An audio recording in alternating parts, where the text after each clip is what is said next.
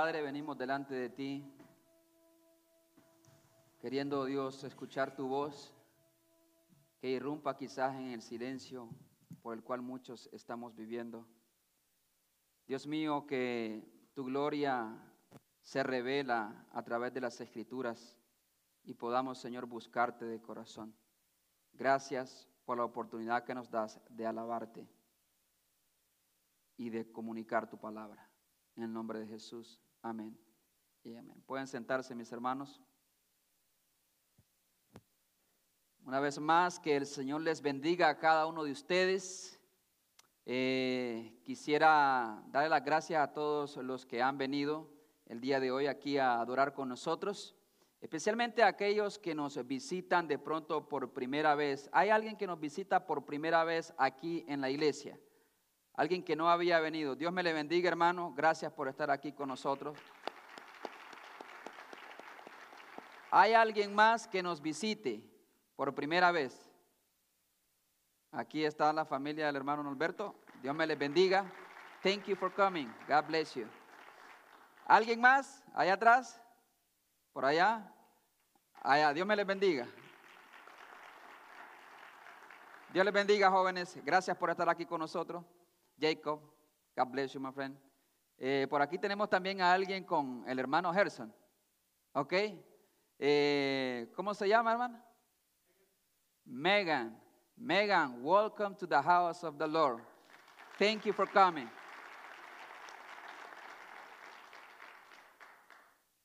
Y gracias a todos, eh, yo no sé si alguien se me escapa, pero Dios nos ha bendecido con muchas visitas el día de hoy.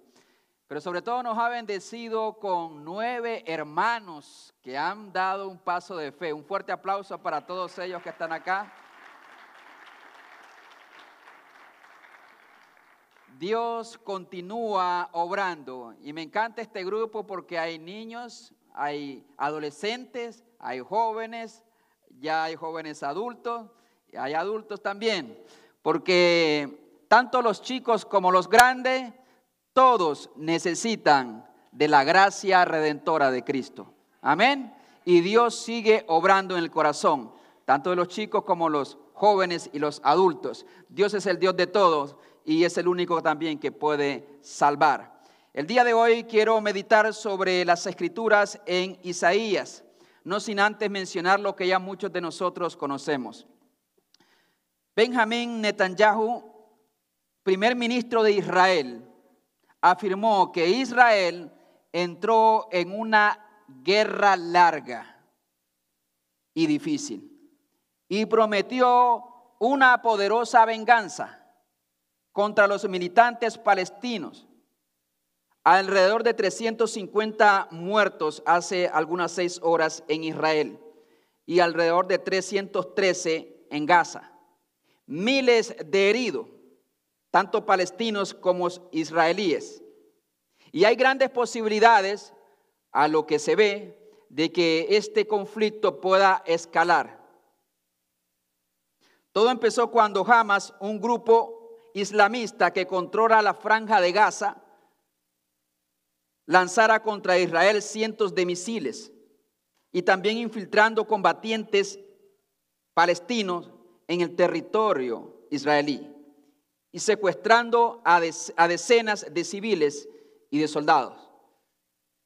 Por lo tanto, a la luz de las escrituras sabemos que el pueblo de Israel siempre sufrirá, siempre será objeto de sus enemigos, de conflictos, de agresión. Es el pueblo que Dios escogió. Es el pueblo donde vienen los pactos, las promesas, la promulgación de la ley y donde según la carne viene el Cristo, a quien nosotros servimos. Y por lo tanto hay una guerra contra Israel. Es tiempo de que como iglesia, como familia, como personas individuales, busquemos el rostro del Señor. Cristo no es una esperanza para el mundo. Cristo es la única esperanza para este mundo. Denle un fuerte aplauso a Cristo.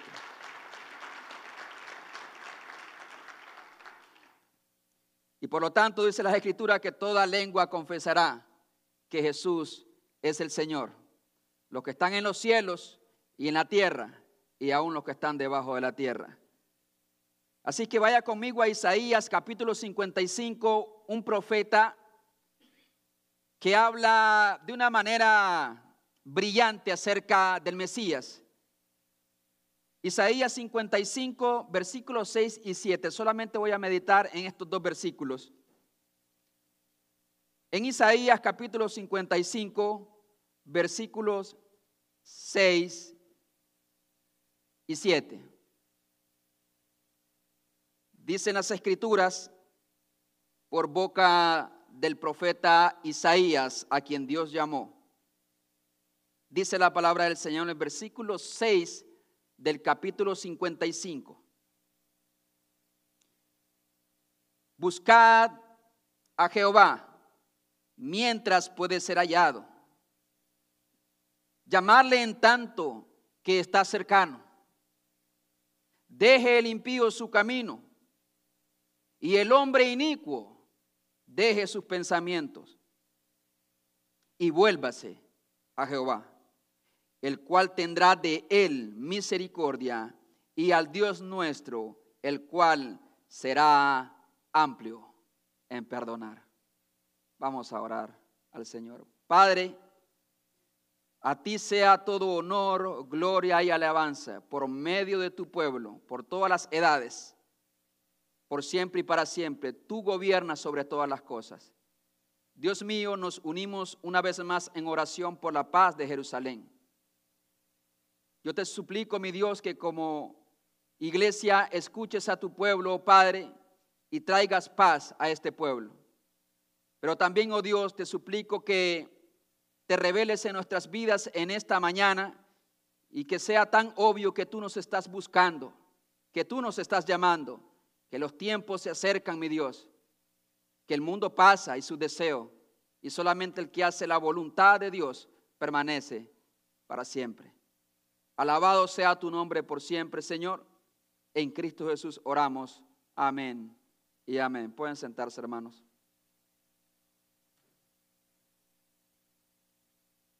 Este versículo básicamente es una invitación del profeta Isaías.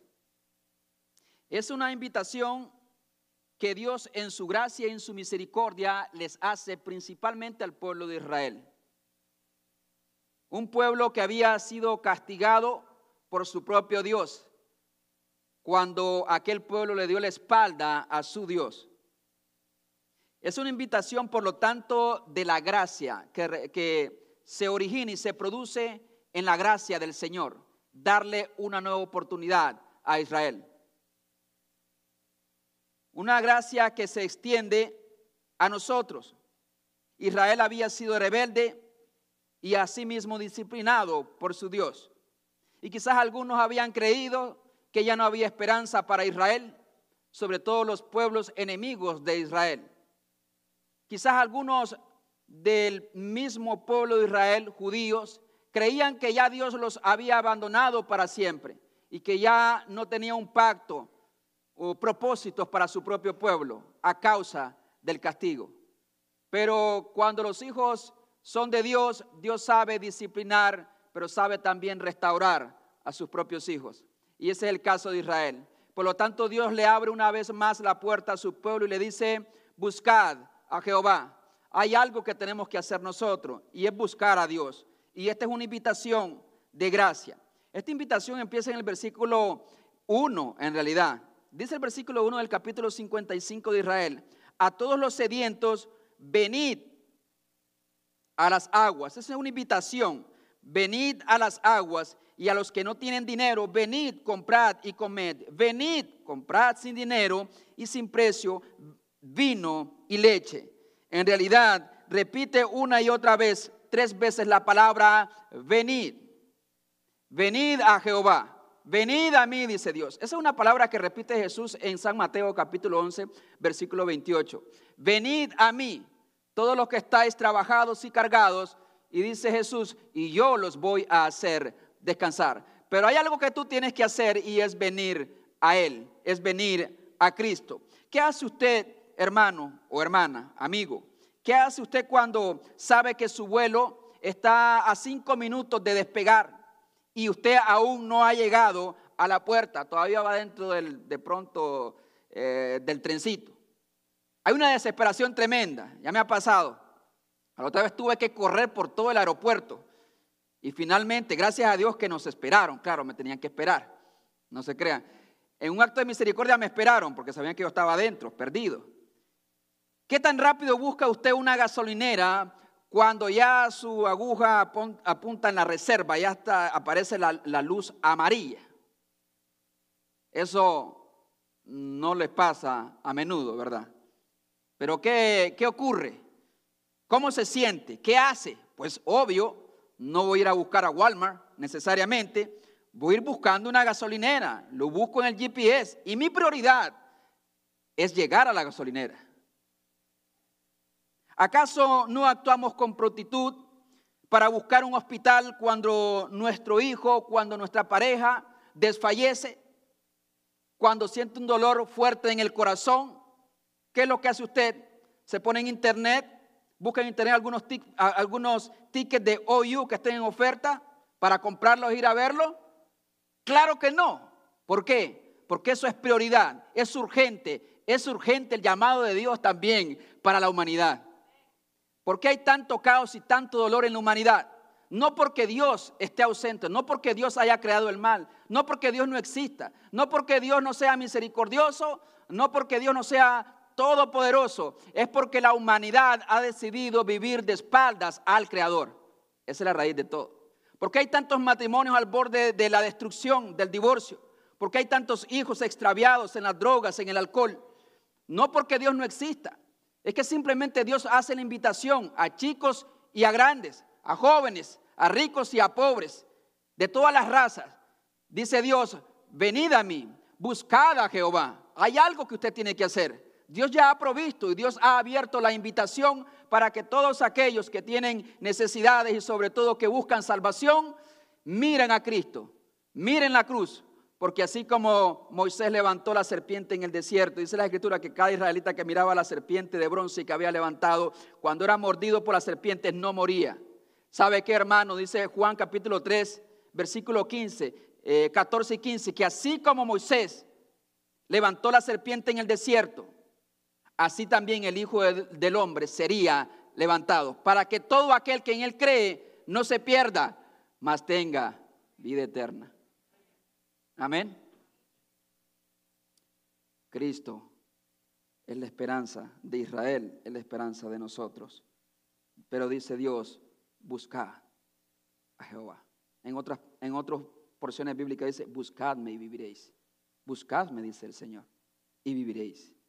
Buscad, búsquenlo como matrimonios y van a resucitar esos matrimonios que están quebrados y que están a punto de ser enterrados hay esperanza. Pero busquen a Jehová. Algunos buscan una forma de religión. Voy a ir a la iglesia para que la iglesia me cambie. Oh, la iglesia no me cambió, no funciona. Dios no dice que vayamos a una religión. Y ese es el problema en la humanidad. Buscad a Jehová.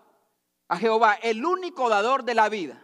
El único autosuficiente, el único todopoderoso que puede restaurar su vida. ¿Acaso dice la Biblia que un día Dios eh, guió o le dijo a Jeremías que fuera a la casa del alfarero. ¿Y qué pasó cuando llegó a casa del alfarero? Dice las escrituras que la vasija que estaba construyendo aquel hombre, que era de barro, se básicamente se, deshizo en sus manos. En sus manos se deshizo. Porque a pesar de que a veces nosotros estemos quebrados, muchas veces, incluso como creyentes, siempre estamos en las manos de Dios, del alfarero. Dice la escritura que aquel alfarero entonces empezó a formar otra vasija según le pareció mejor. Y dice Dios, ¿acaso yo no puedo hacer lo mismo con vosotros, oh casa de Israel? ¿Acaso Dios no puede hacer lo mismo contigo, que has estado batallando y has caído y has sufrido? Pero dice Dios, busca a Jehová. No solamente busca una religión, busca a Dios. Y dice la escritura, cómo también nosotros debemos de buscar a Dios, buscarlo de corazón, con la intención de encontrarlo no dudando, sino con fe. Buscar es inquirir, es preguntar con interés acerca de alguien o de algo. acudir a alguien, escudriñar, investigar, estudiar, es lo que dice el diccionario de hebreo bíblico. Mente, emociones, sentimientos, todo se enfoca en algo que consideras urgente e importante en tu vida. Buscas una solución, buscas una medicina, buscas oxígeno, porque sabes que lo necesita. El ser humano no buscará a Dios de corazón hasta que se dé cuenta qué tan miserables somos como seres humanos y que realmente moriremos en nuestros pecados y sufriremos con nuestros pecados aquí en este mundo y en el mundo venidero si no nos arrepentimos y buscamos la gracia de Dios en la persona de Jesús. Por eso el mundo no busca a Dios. Más en este país donde nos jactamos de pronto de estar en la gran potencia mundial.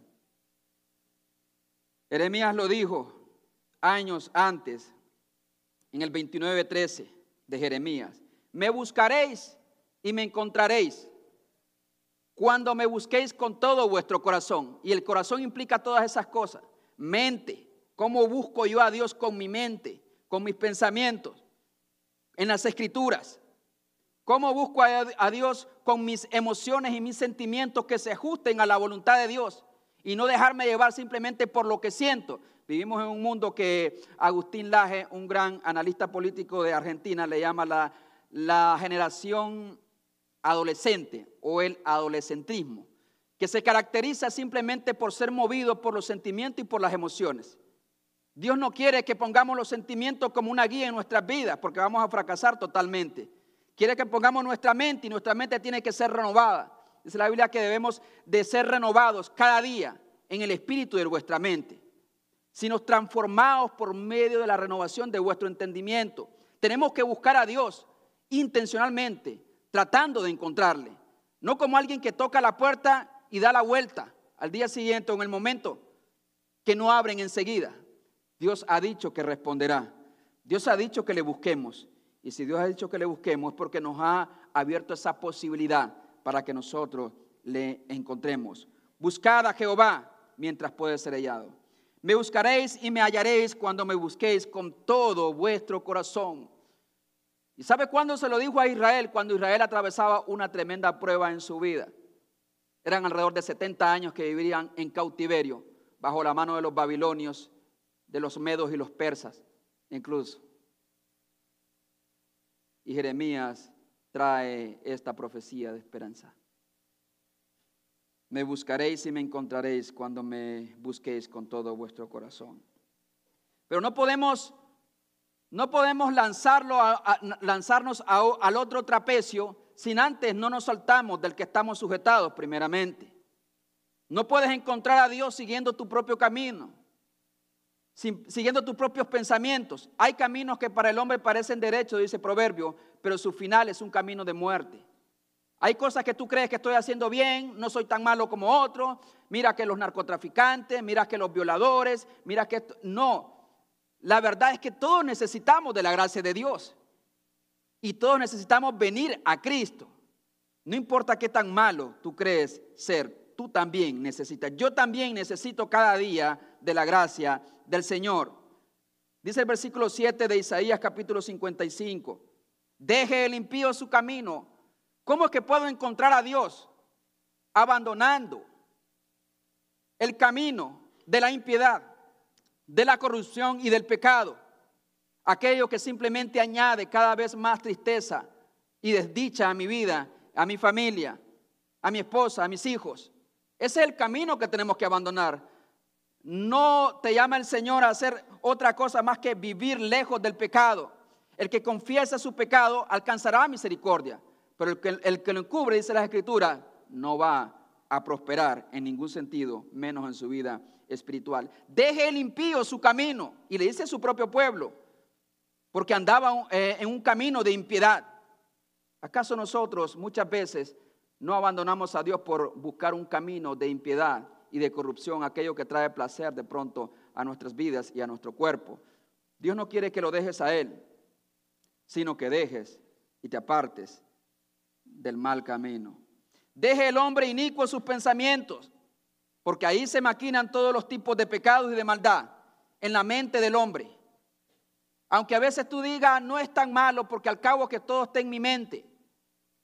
Dios ha dicho, deje el inicuo sus pensamientos. Y una cosa más, y añade el versículo 7, algo que tenemos que hacer, y vuélvase a Jehová, volverte, es decir, ibas de espaldas a Dios en este camino de impiedad, en este camino del pecado, sujeto a tus malos pensamientos y deseos. Pero el arrepentimiento, el arrepentimiento tiene que ver precisamente con una vuelta de 180 grados. Algunos que dan una vuelta de 360 grados, ¿sabes? Van acá, pero dan una vuelta de 360 grados y vuelven al mismo camino. No, es una vuelta de 180 grados. Y vas en una dirección, ahora vas en otra dirección. Y en esa decisión, obviamente, está trabajando el Espíritu Santo en nuestras vidas, porque no podemos vivir en los caminos de Dios en base a lo que nosotros podemos hacer, solamente basado en nuestras decisiones y nuestras posibilidades y nuestras capacidades humanas. Deje el impío su camino, deje el inicuo sus pensamientos, abandone los más, hagan el compromiso de vivir en integridad, de vivir en pureza, de vivir en fidelidad, apartar de ustedes el engaño y vuélvase a Jehová. No puedes volverte a Dios a menos que te alejes del mal. Para pasar de un trapecio a otro, primero tienes que soltarte de uno para saltar al otro. Vuélvete, hermano. Aún tú tienes tiempo. Si estás escuchando esta palabra, que por la gracia y la misericordia de Dios la estás escuchando, aún hay tiempo para ti. Dice las escrituras que vendrán días en los cuales ah, enviaré o mandaré hambre a la tierra. No hambre de pan ni sed de agua, sino de oír la palabra de Dios. Y esto me lleva al otro punto. Hay un tiempo también. Voy a avanzar. Hay un tiempo. Saúl, un hombre que fue el primer rey de Israel. El primer rey de Israel. Una y otra vez menospreció a Jehová. Y solamente buscaba a Dios cuando tenía una gran necesidad en su vida. ¿Cuántos Saúl hay aquí? Yo he sido un Saúl en algún momento. ¿Sí o no?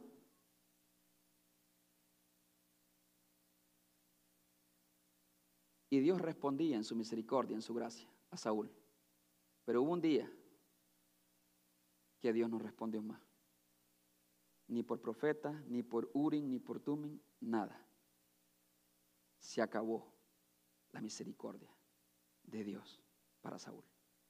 Oh hermano, usted no quiere estar bajo la ira de ese grande y poderoso y temible Dios que hizo los cielos y la tierra, porque horrenda cosa es caer en manos de un Dios realmente vivo. Es horrenda cosa. Pero la misericordia de Dios detiene la mano de Dios y le extiende la mano de misericordia y le dice, hay un tiempo, versículo 6 del 55 de Isaías dice, buscad a Jehová mientras puede ser hallado. Ese mientras tiene que ver con un tiempo, es decir, que hay un límite de tiempo. En primer lugar, el tiempo que nos toca vivir en este mundo. Una vez partimos de este mundo ya no hay más esperanza para las personas. No hay más esperanza. No hay más oportunidades. No importa lo que nosotros queramos hacer, los pactos que hagamos con Dios, no hay más esperanza. Dice las escrituras en Hebreos 9:27 que de la manera que está establecido para los hombres, que mueran una sola vez y después de esto el juicio. Y su juicio tiene que ver con las obras que, vivieron, que hicieron en este mundo. Por lo tanto, no hay más esperanza para aquellos que ya han partido. Hay un tiempo también en el cual se acorta o se limita la mano de Dios en nuestras vidas. Ese mientras sugiere precisamente que habrá un tiempo en el cual Dios no estará más disponible para quienes rechacen su oferta de perdón y de misericordia. ¿Será que llegará un momento en el que Dios no responderá más a nuestras oraciones? Dice Proverbios 1, 28 y 29. Entonces me llamarán y no responderé. Me llamarán y no responderé. Me buscarán de mañana y no me hallarán. Se acabó el tiempo.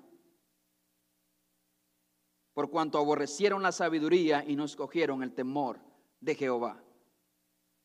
Al persistir nosotros en un mismo pecado, en un estilo de vida contrario a la voluntad de Dios, estamos de alguna manera consumiendo toda esa misericordia y esa gracia que Dios me ha dado. Y llegará un momento, como dice la Escritura, que llamarán y no responderé más. Solamente Dios sabe cuándo será ese día. Pero no tienes que jugar con la misericordia de Dios cuando sabes que puede, ese día puede ser hoy, en el que se agote la misericordia de Dios. No responderé, dice Dios. Qué triste. Mateo 25, 12 también dice de las vírgenes. Después vinieron también las otras vírgenes diciendo, Señor, Señor, ábrenos. Pero respondiendo él dijo, en verdad os digo, no os conozco. Hablando de la segunda venida de nuestro Señor Jesucristo. Se acabó el tiempo. Amos 8, 11 y 12 dice, He aquí vienen días, dice Jehová, en los cuales enviaré hambre a la tierra. Yo sé que ahorita el hambre es más física. Enviaré hambre a la tierra, no hambre de pan ni sed de agua, sino de oír la palabra de Dios. Y dice las escrituras, añade Amos, e irán errantes de mar a mar. O sea, de un continente a otro continente, desde el norte hasta el oriente, discurrirán buscando palabra de Jehová, pero palabra de Jehová no habrá. Se acabó. Y dice que nosotros, la humanidad, correrá de este a oeste, de norte a sur, buscando palabra del Señor. Pero dice Dios, no habrá no la encontrará. Mientras puede ser hallado, búsquele y búscale de corazón. El tiempo es ahora, hermano. El mañana es del diablo. El tiempo de Dios es hoy. Mañana es del diablo. Y, el diablo siempre, o tu pecado, siempre te, te está llamando a posponer aquellas cosas que necesitas arreglar en tu vida. Siempre, más adelante cuando esté más adulto o cuando arregle ciertas cosas en mi vida. No, dice Dios, es hoy.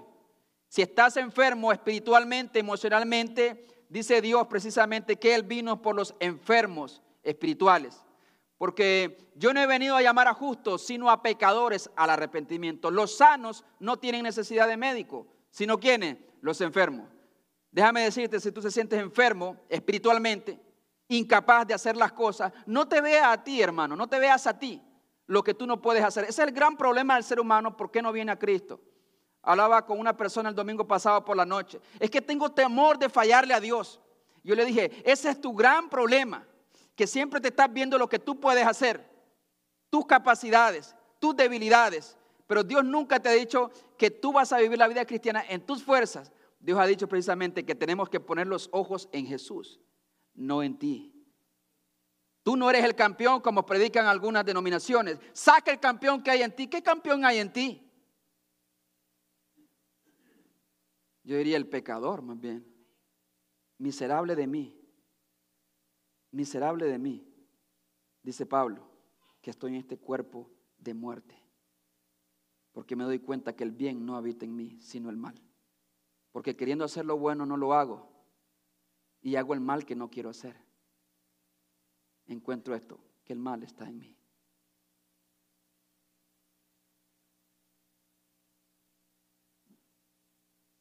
No te veas a ti, hermano. Si te ves a ti mismo y lo que tú puedes hacer, habrá frustración, incredulidad, temor y miedo. Y así te, te quiere tener y mantener el pecado.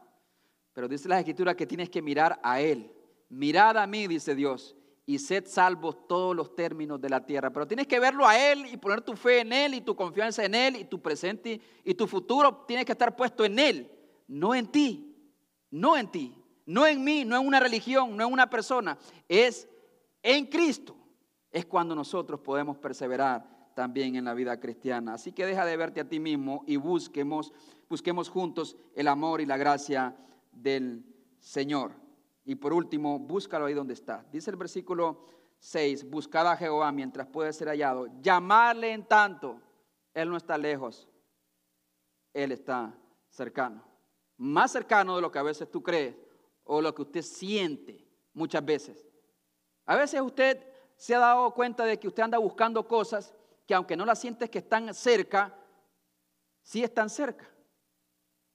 A la otra vez andaba buscando lentes, mis lentes, yo andaba buscando mis lentes. Y no encontraba mis lentes, pues lo traía puesto. ¿Cuántos de ustedes han vivido la experiencia de que están hablando por teléfono? No sé dónde puse el teléfono, espérame. ¿Y qué andas haciendo? Buscando el teléfono, pero con él me estás hablando.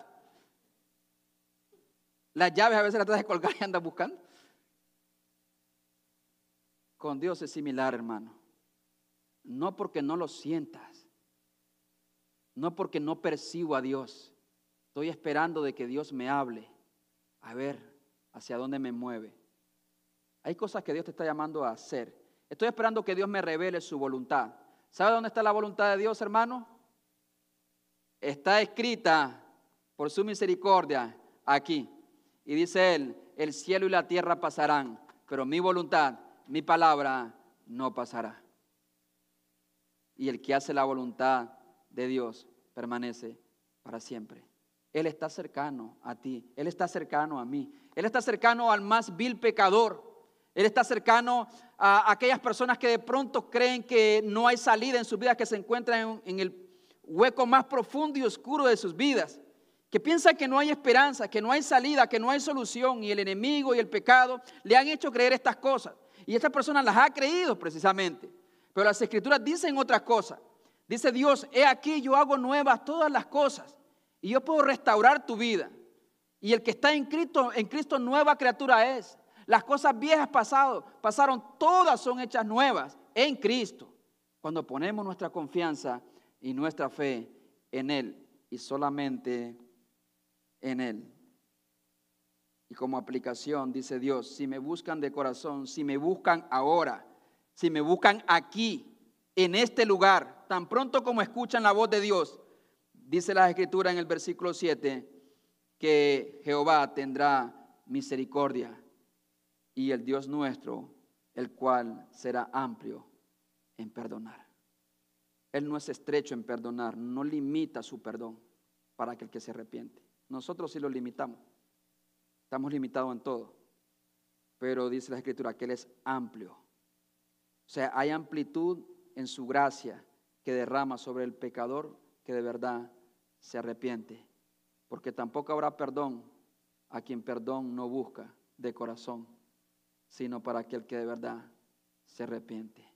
Y dice las escrituras, arrepentíos y bautícese cada uno de vosotros para el perdón de vuestros pecados y recibiréis el don del Espíritu Santo. Solamente así. Querido amigo, querido hermano, tú estás aquí escuchando esta palabra. Algunos de ustedes quizás serán movidos a buscar a Dios. Otros saliendo de este lugar se les va a olvidar el sermón. Otros quizás van a posponer sus decisiones que saben que necesitan hacer. Pero Dios te dice, búscalo mientras puede ser hallado. Llámale que está cercano.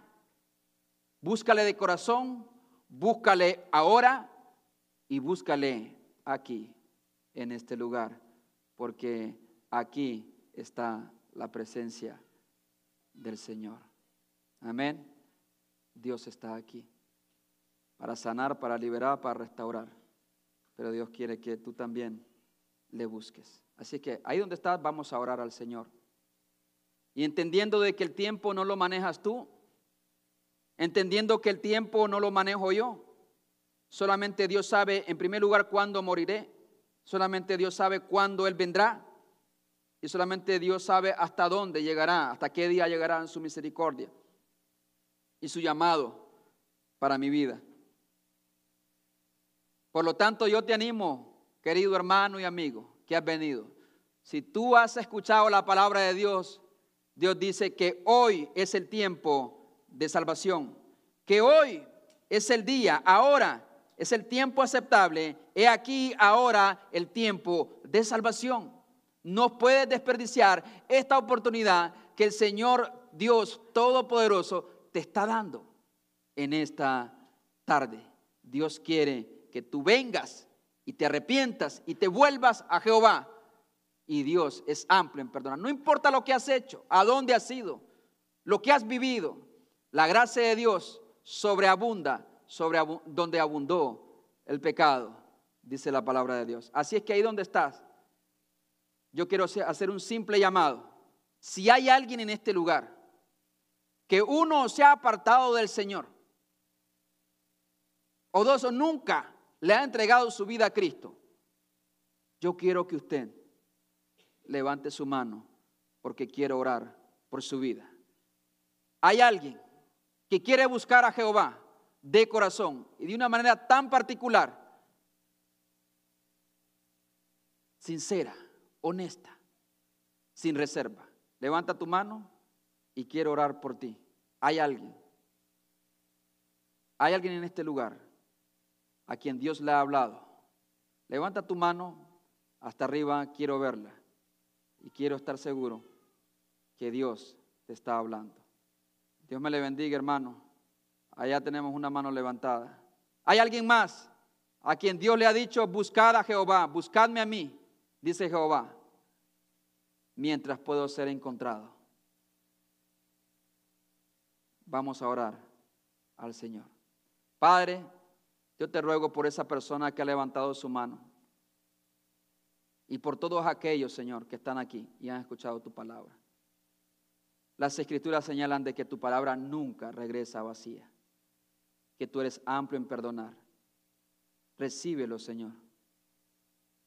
En esta hora yo lo encomiendo en tus manos y te pido que cumplas tus propósitos en su vida y a todos los que estamos acá, que hemos escuchado tu palabra, permítenos, Señor,